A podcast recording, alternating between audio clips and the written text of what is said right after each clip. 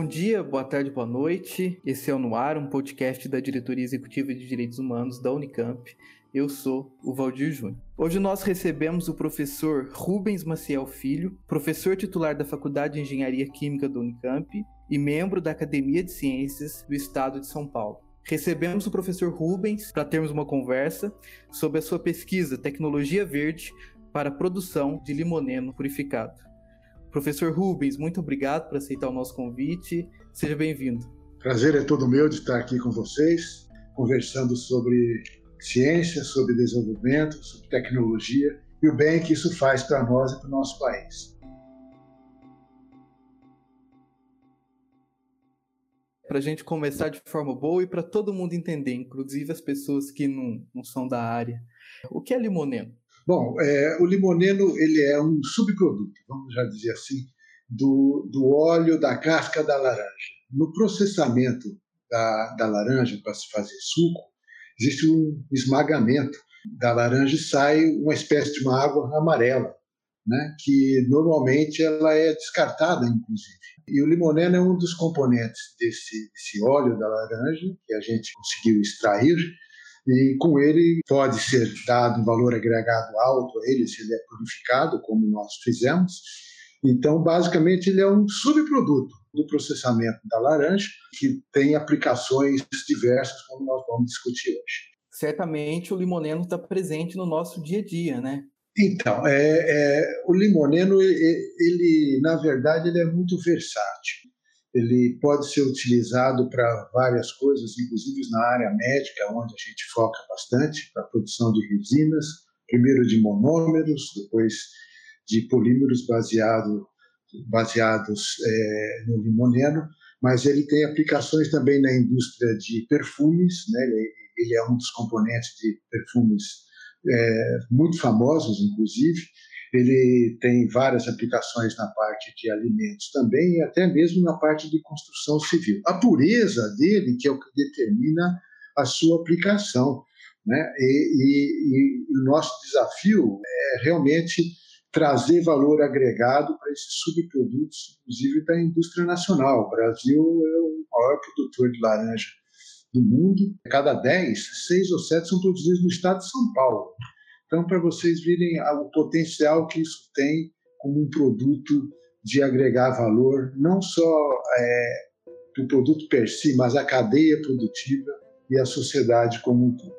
A gente está conversando aqui também sobre meio ambiente, sobre direitos humanos. A sua pesquisa, digamos, de certa forma, técnica proposta na pesquisa, ela contribui para a preservação do meio ambiente? E se sim, de que forma, Rubens? Isso é uma pergunta interessante, é uma linha de pesquisa nossa, inclusive, e aí é, gostaria de chamar a atenção para o potencial que o Brasil tem e o impacto que nós temos nisso daí em agregar valor a algo que nós já somos muito bons em fazer. O nosso agrobusiness é um sucesso no mundo, mas nós podemos fazer um pouco mais, né? E, uma, e com consequências benéficas por uma série de perspectivas, inclusive para não dizer é uma das mais importantes, o meio ambiente. Uma vez que você consegue tratar bem os resíduos e principalmente dar valor a eles, você consegue eliminar problemas. Eu gosto de dar um exemplo muito simples que as pessoas entendem. É, tem vários problemas associados com plásticos, como o problema de poluição. Muito pouco a gente vê com latinha de cerveja ou latinha de alumínio, de refrigerantes e tudo mais. Por quê? Porque aprendeu-se a dar um valor para ele. Então eu digo, antes de cair no chão, alguém já pegou aquela, aquela latinha e já fez um uso mais apropriado. Né? É, transportando isso para o agronegócio, se nós conseguirmos extrair tudo o que tem de potencial de um produto agrícola, inclusive o que é considerado resíduo, eu não gosto de usar muito a palavra resíduo, estou usando de propósito agora, eu digo um subproduto, porque aí nós vamos trazer um valor agregado para aquele subproduto. Significa o quê? Nós vamos tomar cuidado com aquilo, vamos fazer recursos, vamos gerar emprego, né? e isso é importante, não só para a cadeia produtiva, mas para o desenvolvimento social e do país.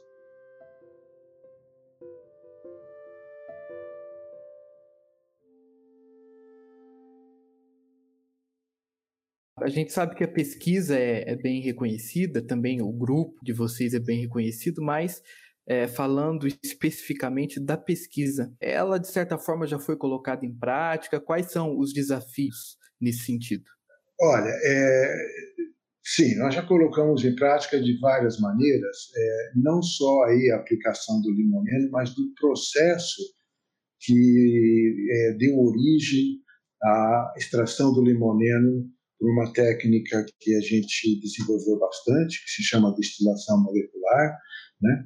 que inclusive deu origem, a, nós fizemos um, um, trabalho muito interessante no passado, né? que deu origem a, a, a, um biolubrificante né? e a composições que foram utilizadas, inclusive, por uma equipe de Fórmula 1, um projeto com a Petrobras. Né?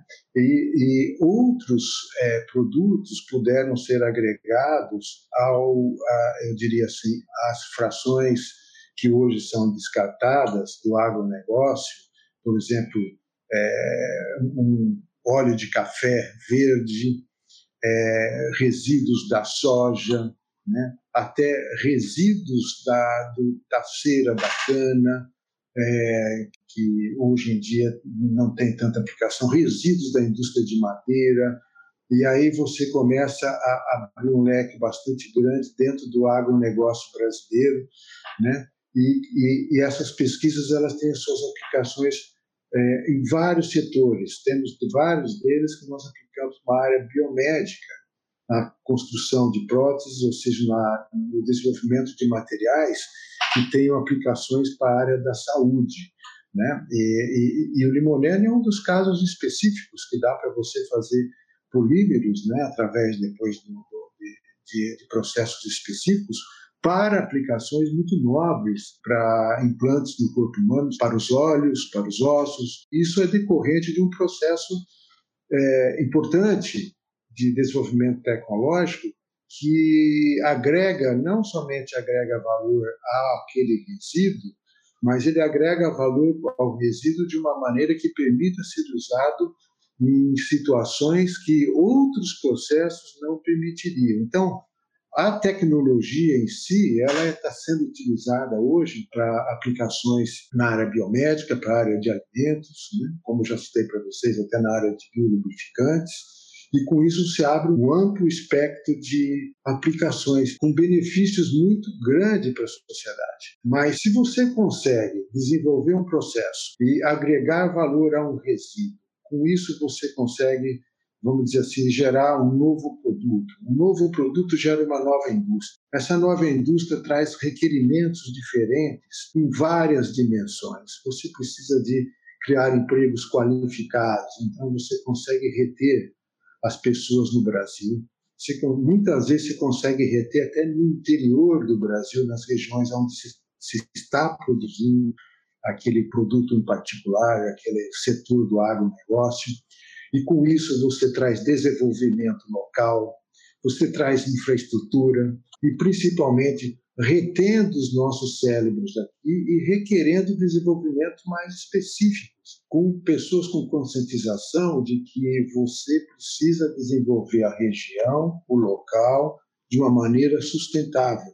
Num primeiro momento, você pode até importar, num segundo momento, alguém aprende a fazer e aquilo começa a crescer de uma maneira exponencial o que é o que nós queremos, gerando emprego, gerando conscientização de que a gente precisa desenvolver localmente e em todas as regiões os seus enormes potenciais locais, inclusive.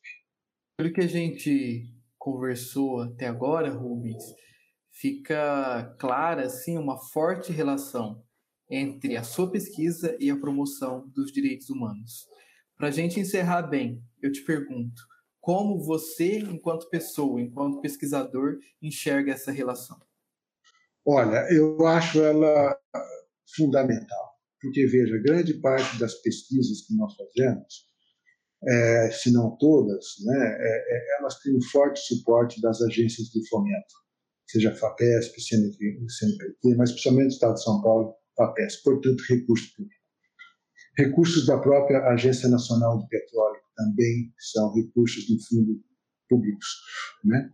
E mais do que isso, nós estamos numa universidade pública. Se tivesse na privada, o conceito é o mesmo, mas estando na pública, nós temos o dever de formar recursos humanos com é, alta capacitação, desde a graduação até a pós-graduação, né? e, e até mesmo na parte de educação continuada. Essa daí é uma atividade fundamental. Mas atrelada a ela, nós temos condições, e temos feito isso, que é oferecer uma gama de processos que são viáveis, viáveis e sustentáveis. A sustentabilidade, você repetitivo, seja na parte social, seja na parte ambiental e econômica, esse tripé tem que andar junto, é, é meta de todos os nossos processos. Nós trabalhamos com os processos olhando exatamente para essa finalidade e temos contribuído bastante através do patenteamento, licenciamento patentes, trabalhos que são aplicados com indústrias, com empresas, e as pessoas levando esse conhecimento para o setor empresarial, e isso motivando e trazendo, então, um conhecimento científico para uma tecnologia que seja sustentável e que, principalmente, contribua de uma maneira direta para o meio ambiente através de, eu diria, processos que não são agressivos ao meio ambiente. É, é condição sine qua non para a gente ter um processo na nossa linha de pesquisa e o desenvolvimento humano associado fortemente com essa aplicação do conhecimento em algo que o Brasil tem disponível, matéria-prima nossa. Né? E com isso daí, você faz com que você seja obrigado a desenvolver tecnologia local, né? e principalmente para duas atividades: manter as nossas cabeças aqui no Brasil, para a gente ter uma certa e bastante dependência tecnológica, e principalmente motivar a população mais jovem com a importância do estudo e da dedicação para isso. Isso daí é importante. Se a pessoa não vê o exemplo, muitas vezes ela, ela não fala o que faz, mas ela faz o que ela vê. Fala, puxa, como que conseguiu é, transformar um resíduo em algo que seja aplicável? E isso faz parte das pesquisas que a gente desenvolve, não só no, com o cuidado com o meio ambiente, mas também nas aplicações, nas aplicações para a área da saúde, agregando valores impressionantes a frações que eram descartadas é algo que chama a atenção de muitas pessoas. E todo mundo que consegue entender aquilo, fica visível a importância de se transformar conhecimento em tecnologia e em bem-estar para a sociedade.